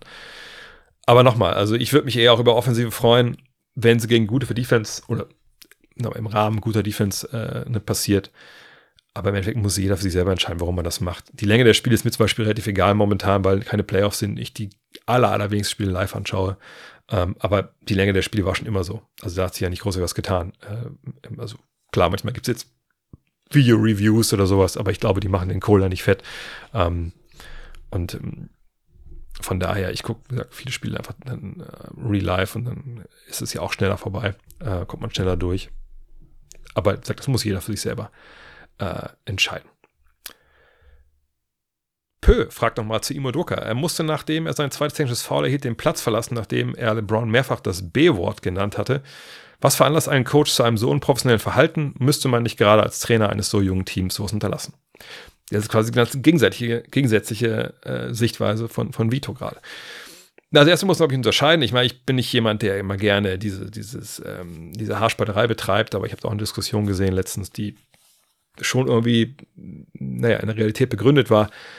So wie man das jetzt wohl überliefert bekommen hat, hat er nicht gesagt, ey, du bist ein B-Wort, sondern er hat gesagt, hey, hör doch auf, dich aufzuführen wie ein B-Wort. Machst du das jetzt viel besser? Nein. Aber er nennt halt LeBron James nicht ein B-Wort, sondern er sagt, du benimmst dich so. Ganz abgesehen davon, ne, dass es das, gesagt, das B wahrscheinlich eher nicht angebracht wäre, sondern Männer können sich auch so verhalten, ähm, ist es aber so, dass er ihn so nicht ändert, sondern er verhält sich so. Egal, Haarspalterei zu Ende. Soll er sich jetzt da professionell verhalten oder, oder hat er sich unprofessionell verhalten? Naja, denke, in seinen Augen hat er das tief verteidigt, im Sinne von, hey, der Typ hier, der augenscheinlich ein Superstar ist, äh, benimmt sich hier, äh, ne, heult hier über jeden kleinen Call. Vielleicht sollte man da mal aufhören, äh, den dafür zu belohnen. Jetzt fragt man sich natürlich, hat er vorher schon mit den Referees geredet ähm, oder hat er dann exklusiv mit LeBron ausgetauscht? Sei es wie es ist, die Art und Weise war sicherlich nicht richtig, da voll die Quittung bekommen. Aber dass er jetzt damit ein schlechtes Beispiel ähm, gibt für seine Mannschaft, die ja noch so ach so jung ist. Nee, die sind ja nicht 14 oder 13 oder 12. Also, ich sag mal so, äh, ich erwarte auch äh, von Menschen in dem Alter, auch geht eigentlich schon, äh, also sagen wir 20 bis, bis 23, 24, ich erwarte auch von Menschen davor schon, dass wenn der Trainer mal einen Fehler macht äh, oder mal einfach ein böses Wort benutzt, dass die durchaus in den 20 bis 25 Jahren, die sie vorher gelebt haben, mal einen moralischen Kompass äh, an die Hand bekommen äh, haben, der ihnen sagt, hm, das war jetzt vielleicht ein bisschen hart und nicht super clever, Coach.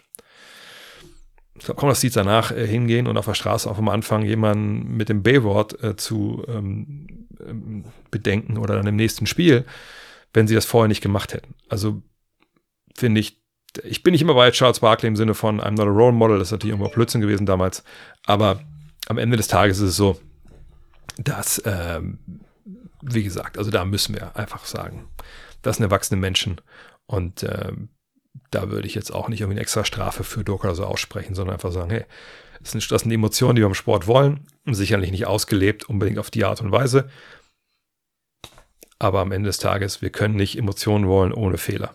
So von daher alles gut. Sport Fanatic fragt, gibt es einen Referee in der NBA, den du besonders schätzt? Ehrlich gesagt nicht. Ähm, es gab früher mal in den 80ern so Earl Storm, da haben alle gesagt, ey, das ist ein geiler Typ. Da gab es coole Geschichten drüber. Die hat man irgendwie auch dann äh, erkannt, weil er irgendwie so ein, so ein schlohweißes Haar mehr hatte oder sehr blondes Haar. Und da gab es erst manchmal aufgetreten, dann auch in solchen Highlight-Videos damals von der NBA. Das war irgendwie ganz cool.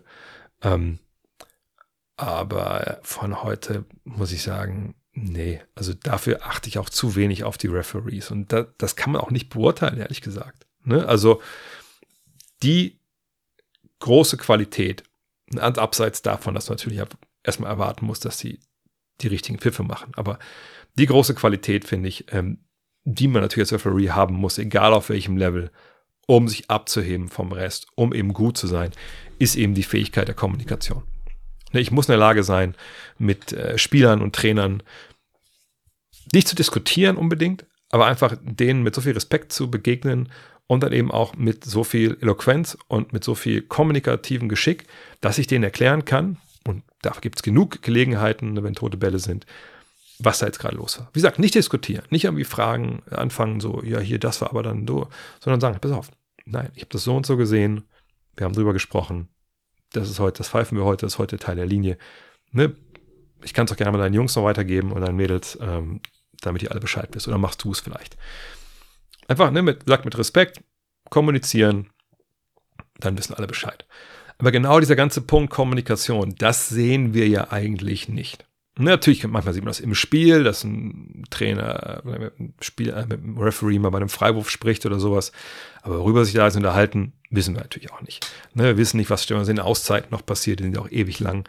Äh, von daher, sagt, solange man nicht weiß, wie eben diese Kommunikation äh, funktioniert, stattfindet, kann man es nicht beurteilen. Ich kann es zumindest nicht beurteilen. Vielleicht geht es euch anders. Kann man natürlich gucken, hey, welche Pfiffe sind falsch, welche sind richtig. Ja, kann man ja. Die NBA macht das ja auch. Ne, ähm, das spielt auch eine Rolle, wer dann in den Playoffs pfeifen darf und so. Wahrscheinlich sind das dann einfach auch die Besten, die wir dann da haben. Aber nochmal, es gibt da niemanden, den ich besonders schätze, ehrlich gesagt. Horst Gärtner fragt, wie ist die Rolle der Spielagenturen wie Clutch oder CAA und ihre Verbindung zu Vogue oder Shams, also Adrian Wojnarowski oder Shams Charania? Werden zum Beispiel Spieler, Trainer und ihr Marktwert der eigenen Agentur tatsächlich bewusst positiv dargestellt? Und dafür gibt es von dieser bevorzugt Infos. Gab ja zum Beispiel das Gerücht, dass Vogue die Auswirkungen des Skandals um Udoka auf dessen Marktwert bewusst runtergespielt hat oder dass Shams den Marktwert von Lakers Westbrook auf gleich Null geschätzt hat, um AD und LeBron zu schützen und die Schuld für die miese Saison auf Russell Westbrook. Äh, Russell Westbrook, ja, steht WB, aber gut, ich denke mal Russell Westbrook zu schieben. Ähm, ich habe ja diesen Umstand schon ein paar Mal hier thematisiert. Ne, also nochmal klarzustellen, also Vogue ist bei CAA, so viel ich weiß, äh, und äh, Champs auf jeden Fall bei Clutch. Also das sind, die werden genauso repräsentiert von diesen Agenturen wie ne, in dem Fall AD und LeBron ähm, oder eben alle Klienten von CAA, die mit wahrscheinlich mit die größte Agentur auch sind, die, die man so haben kann. Und natürlich, da, da fließen Infos, ähm, die vielleicht dann äh, andere Leute nicht bekommen. Ne, ich weiß nicht, ob es da jemanden gibt im Internet, eigentlich gibt es da ja alles, der irgendwie mal eine Strichliste führt, wenn CAA-Klienten einen neuen Vertrag unterschreiben oder getradet werden, ob dann immer Vogue die Nachricht vor Shams hat oder umgekehrt, ob Shams immer die Nachrichten hat, bevor Vogue sie hat, wenn jemand von Klatsch irgendwie irgendwo involviert ist. Wahrscheinlich nicht, auch weil natürlich die Infos nicht immer nur exklusiv von den jeweiligen Agenturen kommen, die können ja auch über persönliche Kontakte äh, kommen aus den Teams etc. Fakt ist aber natürlich, das habe ich auch in meinem Buch geschrieben, ne, Love This Game, dass die äh, gerade Vogue und Champs natürlich Informationshändler sind. Ne, die verkaufen ja nicht nur uns die Informationen mit ihren Tweets oder mit, mit ihren Shows auf The Athletic oder ESPN, sondern natürlich schieben die auch äh, äh Informationen weiter ne, zwischen den Agenturen. Ne, natürlich arbeiten die zum Teil auch für die Agenturen. Ich meine, wenn ihr euch anguckt, gestern habe ich es auch geteilt, gab es ein, also ein Video, ne, das wurde produziert dann halt ne, von Champs, ne, von The Athletic, mit Austin Reeves, wie die beiden da sitzen. Und Austin Reeves spricht vor allem über seinen Schuh, den er jetzt bekommt in China von der, also ich hatte die Firma davon noch nie gehört das ist kein Zufall. Ne, das ist jetzt nicht irgendwie, ach, jetzt war zufällig hier vorbei, ist vorbei, komm bei uns im Büro, jetzt quatsch mal kurz, ach, du hast auch einen neuen Schuh, ist ja witzig. Hast du ein Bild von dem? Nein, das war natürlich vor allem deswegen gemacht. Und das ist auch jetzt nichts Neues. Ich meine, wenn Spieler was zu promoten haben, dann sind sie genau wie Schauspieler auch, dann treten sie halt in ne, diversen Medien auf und dann promoten die das. Dann sprechen die vielleicht zehn Minuten mit dem jeweiligen Interviewer und dann geht es vielleicht dann drei Minuten im Endeffekt um das, was sie promoten wollen, der Rest um aktuelle Themen. Aber das ist natürlich dann, klar, das ist Werbung. So. Ähm, und in dem Fall fand ich schon spannend, dass es einfach nur der Schuh war. Ne, um den es da ging, auch extra mit Tweet. Also zumindest in dem Video, was sie da rausgestrahlt haben. Und ähm, ja, aber das ist halt, wie gesagt, das ist ein Handel, das ist ein Informationshandel. Manchmal haben die, äh, und jetzt, ich meine nicht, dass die Informationen quasi dann auch per Tweet raushauen jedes Mal. Es gibt genug Informationen, die sie haben, die sie dann weiterstecken um andere Informationen bekommen, die gar nicht bei uns ankommen. Ne? Also gerade so Geschichten, die nicht ganz spruchreif sind. Also vielleicht ein Beispiel. Sagen wir, die Lakers suchen nach irgendeinem Trade und die, die wollen, sind irgendein Spieler dran, haben aber keine Ahnung, was irgendwie die anderen Teams für diesen Spieler halt bieten, wo sie auch mitbieten. Müssen sie höher gehen, müssen sie nicht höher gehen? Können sie dem Handelspartner vertrauen, wenn die sagen, hey, dann hier die Bugs bieten aber mehr? Dann kann man natürlich mal bei Shams nachfragen, was der denn eigentlich so hört. Und wenn der dann eine gute Info hat und schießt Ideen durch, und der möchte dann aber wissen, was eigentlich mit AD, äh, hat er einen neuen Vertrag unterschrieben. Dann ist er wahrscheinlich der Erste, der das Ding bekommt. Und zumindest hat er bessere Chancen als Vogue, der vielleicht in dem Fall nicht so in der Schuld steht. Ähm, und von daher, das muss man wissen. Ähm, und dann läuft das Geschäft so, wie es läuft. Ja, das kann man gut finden oder schlecht, aber das ist einfach mal die Wahrheit. Eric fragt, wer hat den hässlichsten Wurf der NBA-Geschichte, der aber funktioniert hat? Ich denke, das ist so eine Frage, die so ein bisschen Richtung Tyrese Halliburton geht. Aber äh, für mich ist das Kevin Martin. Wer den noch kennt, äh, Houston Rockets, Sacramento Kings. Ich kann das hier schlecht vormachen, ähm, gerade im Audio-Podcast, aber Kevin Martin Jumpshot bei YouTube eingeben, da seid ihr an der richtigen Adresse. Das seht ihr auch sofort, was ich meine. Und das war ein Junge, der einfach echt auch geile Quoten geworfen hat und einfach ein sehr, sehr cooler Scorer war. Timo fragt, wie siehst du denn langfristig, wie siehst du denn langfristig die Perspektiven für den deutschen Basketball, zumindest in Europa, in den Top 5 konkurrenzfähig zu bleiben? Man kann ja nicht davon ausgehen, dass man einen Top-Point Guard wie Dennis Schröder oder einen Franz Wagner in jeder Generation hat. Nee, aber wir konnten ja auch nicht davon ausgehen, dass wir noch einen Dirk Nowitzki in irgendeiner Generation haben oder einen äh, Misan Haldin oder einen Jan Jagler oder einen Patrick Femerling oder einen Mola Kulatscha augenscheinlich sind wir aber trotzdem ähm, im Endeffekt, was waren es, acht Jahre dann, glaube ich, nachdem Dirk sein letztes Spiel gemacht hat, am gleichen Tag dann halt auch ähm, Weltmeister geworden. Ich glaube, wenn damals einer in Berlin gesagt hätte, er macht immer keine Sorgen, Nowitzki ist jetzt weg, aber wir werden Weltmeister in, in, den nächsten zehn Jahren, dann hätten wir wahrscheinlich mit der Zwangsjacke aus der Mercedes-Benz Arena, die damals noch Two World hieß oder so, glaube ich, ne, rausgeführt. Von daher, ähm, die, Frage ist, ist so zu beantworten wie alle Fragen, wenn es darum geht, wie machen wir eigentlich Basketball größer hier in Deutschland? Und die Antwort ist, indem genug und am besten immer mehr Kinder Basketball spielen. Und ähm, das ist, ich sage das, sag das immer wieder, ich weiß nicht, vielleicht hängt das eigentlich schon zu den Ohren raus, aber das ist die große Währung. Alles andere ist eigentlich egal. Ne? Ob jetzt irgendwie, was weiß ich, es einen neuen großen Fernsehvertrag gibt, ob die NBA jetzt zweimal in der Woche live im deutschen Fernsehen kommt, ob, ob große Sponsoren einspringen. Das ist alles schön, ist alles nice to have und kann sicherlich auch dabei helfen, dass mehr Kinder Basketball spielen. Aber am Ende des Tages geht es darum, Ne? Und da haben wir ganz andere Probleme. Hallenzeiten, Trainer, ne? je nachdem, worum es geht. Schiedsrichter gibt es viel zu wenige. Es gibt viel zu viele Menschen, die da draußen, also je nachdem, was ich jetzt, also nach dem, was ich jetzt zuletzt gehört habe, es gibt viel zu viele Menschen da draußen, die einfach denken, sie könnten ja von der Kreisliga auch bis zur BBL hoch einfach sich gegenüber Schiedsrichtern benehmen, wie die größten Arschlöcher, die jemals auf dieser Welt geboren wurden. Also wirklich so richtig mit Hose auf, da Leute durchbeleidigen, die im Endeffekt mit zum Fundament gehören und ein ganz wichtiger Teil dieses Fundaments sind, dass wir überhaupt funktionierende Basketballligen in diesem Land haben. Weil ohne Schiedsrichter geht es halt nicht. Jetzt kann man sagen, ohne Spieler geht es auch nicht, ohne Zuschauer geht es auch nicht. Ja. Aber Schiedsrichter, die sind in vielerlei Hinsicht das schwächste Glied, ne? weil die da reinkommen in so eine Halle, da ist keiner da, um die Schiris zu sehen, außer bei Benny Barth, der da Riesenfans, glaube ich, die überall ihm hinterherreisen. Aber ansonsten äh, bist du als Ref, kommst du in eine Halle, ne, vielleicht kennst du noch ein paar Leute, weil du selber in der Liga spielst, gespielt hast oder so, oder einfach in, in, in einem Kreis und einem Bezirk spielst. Aber am Ende des Tages, wenn Leute dich da verbal angehen die ganze Zeit, dann hast du es erstmal auszuhalten, weil auch vielen Leuten einfach der Arsch in der Hose fehlt, wenn solche Idioten mal denen in der Halle denken, sie müssten einen starken Mann markieren, mal zu sagen, Freunde, passt mal auf, entweder ist jetzt hier Ruhe oder ihr fliegt aus der scheiß Halle raus. So, das ist aber ein emotionales Thema für mich, weil das, wie gesagt, ähm, ich meine, das glaube ich vor einem Monat äh, haben mir dann viele, viele Leute Berichte geschickt, äh, wie, wie schlimm das aussieht äh, um Schiedsrichterwesen. Ähm, ich bin seit Jahren leider ja aus dem allgemeinen äh, Sportbereich raus, aber letztens hat mir der Dennis erst wieder, Dennis weiß, wer du war, wer du bist. Wir haben vor ein paar Jahren noch mal Silvester gefeiert in New York zusammen mit einem Gut Next Trip. Ähm, hab mir einfach mal geschickt so ein, so ein Screenshot, hey, normales Wochenende in der Jugend hier in NRW, da sind glaube ich von fünf Spielen vier Spiele ausgefallen, weil die Schiris nicht da waren. Und weil die einfach nicht, sagt nicht, nicht konnten, keine Ahnung, gibt es ja genug Gründe, die vollkommen valide sind. Ähm, und von daher, ne, also, wie war jetzt nochmal die Frage? Ach so.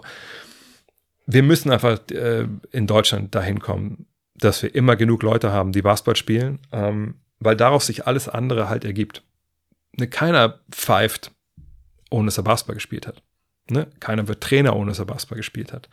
Und im Endeffekt brauchen wir dieses Fundament, damit oben an der Spitze irgendwann dann Leute wie Dirk, Franz, Patrick, Misan, äh, Mitat, Pascal oder Franz oder Dennis äh, oder Moritz äh, ankommen. Ja, und ähm, deswegen, ich sehe die langfristigen Perspektiven nicht schlechter, als sie das vor 10, 15 Jahren waren. Ähm, wahrscheinlich sogar eher besser, weil ne, wir Anfang des Jahrtausends das Problem hatten mit einer BBL ohne Positivquote, keine JBBL, keine MBBL, keine Standards oder wenig Standards in Sachen Jugendförderung. Da hat sich eine Menge getan. Aber jetzt ist man halt Weltmeister geworden. Ähm, jetzt, ich weiß nicht, ob es den Boom gibt. Ich habe heute auch von einem Kollegen aus Hamburg gehört, dass die, die Wartezeiten, um Basketball zu spielen bei den Towers zum Beispiel auch eh relativ hoch sind. Einfach weil seit, seit Covid einfach die Wartezeiten auch da sind und ähm, aber die Hallenzeiten halt fehlen.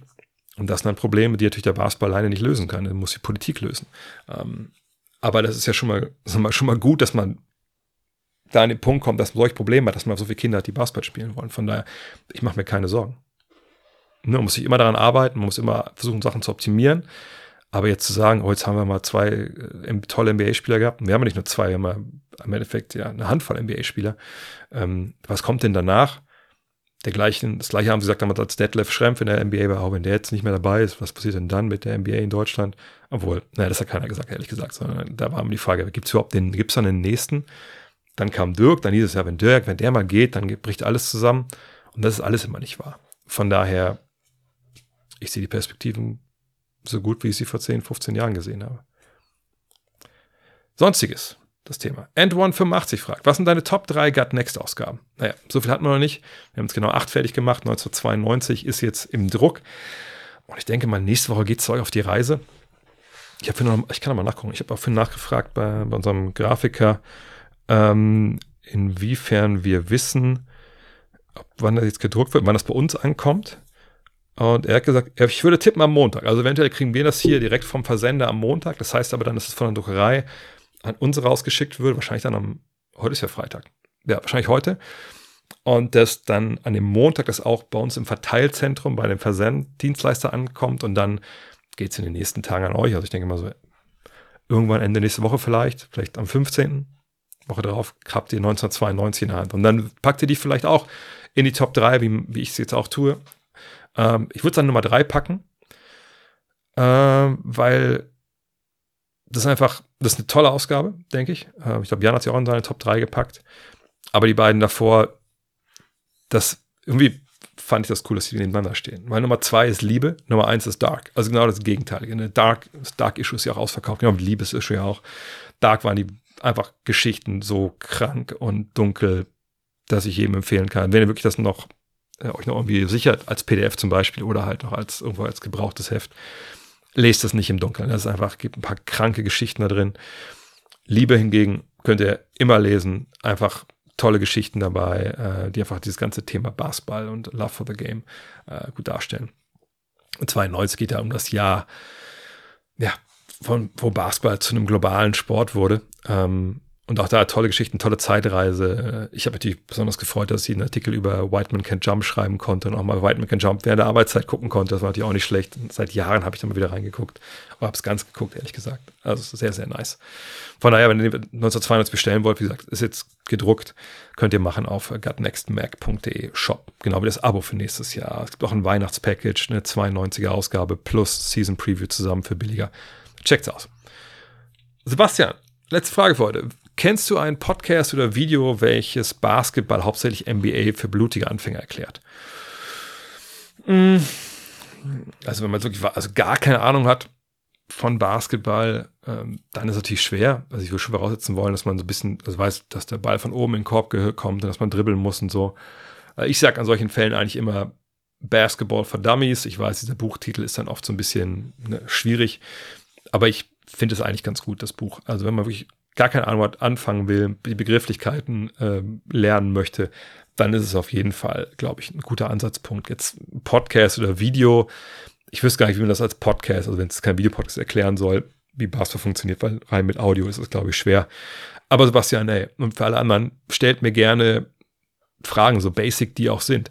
Wenn wirklich auch da ein großes Interesse da ist, dass ihr sagt, hey, pass auf, wir wollen wirklich die wirklich von Anfang an Sachen erklärt haben, dann schreibt das gerne, ich sag bei Spotify oder bei YouTube in die Kommentare oder schickt mir das an drakatnext.de. Von mir aus kann man auch gerne mal eine kleine Serie machen mit, mit kleinen Videos oder kleinen Podcasts, wo man sich jedes Mal wie eine Sache annimmt. Ne? Ähm, das kann man natürlich gerne machen. Oder ich mache dann eine Linksammlung und dann poste ich die in Socials oder so. Wie, wie ihr wollt, das können wir gerne mal machen. Ja, abschließend der Hinweis ähm, nochmal auf äh, unseren Weihnachtsmarkt, den wir auf gutnextmac.de slash shop haben. Sagt die 92er Ausgabe. 92er Ausgabe plus der Season Preview mit dem geilen Avengers Cover oder äh, Guardians of the Galaxy Cover, ähm, Guardians of the NBA Cover, sollte ich sagen. Ähm, gibt's Billett. Das Quartett ist da, wird verschickt jetzt. Ne? Das Legendenquartett wurde ja geremixed. Uh, wir haben T-Shirts, ne? wir haben noch Bücher, Planet Basketball 2, äh, Planet Basketball 1 als PDF. Wir haben alle Ausgaben des Magazins noch als PDF. Also wenn ihr da Bock drauf habt, checkt sie aus. Wünscht euch was von unserem kleinen, aber feinen Store dort. Würde mich sehr freuen. Hilft uns auch sehr weiter mit unseren Projekten, die dann nächstes Jahr auch kommen sollen. In diesem Sinne, wir hören uns ganz bald wieder. Ähm, eventuell am Montag mit Dean. Wir wollten ja noch diesen großen Roundup machen. Hat die Woche nicht geklappt, weil Dean mega Malochen ist. Und das ist er einfach nicht gewohnt. Von daher hoffen wir, dass wir am Montag zusammen telefonieren können. Der ist gerade in Michigan am Rumspringen. Ähm, darauf könnt ihr euch freuen, wenn ihr Supporter seid auf patreon.com slash drehvogt. Und da meldet sich auch schon meine Frau. Von daher, ich muss los. Schönes Wochenende. Bis bald. Ciao. Hello. Look at this.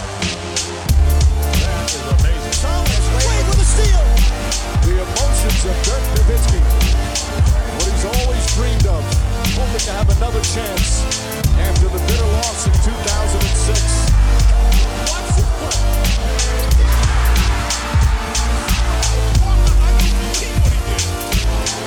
That is amazing.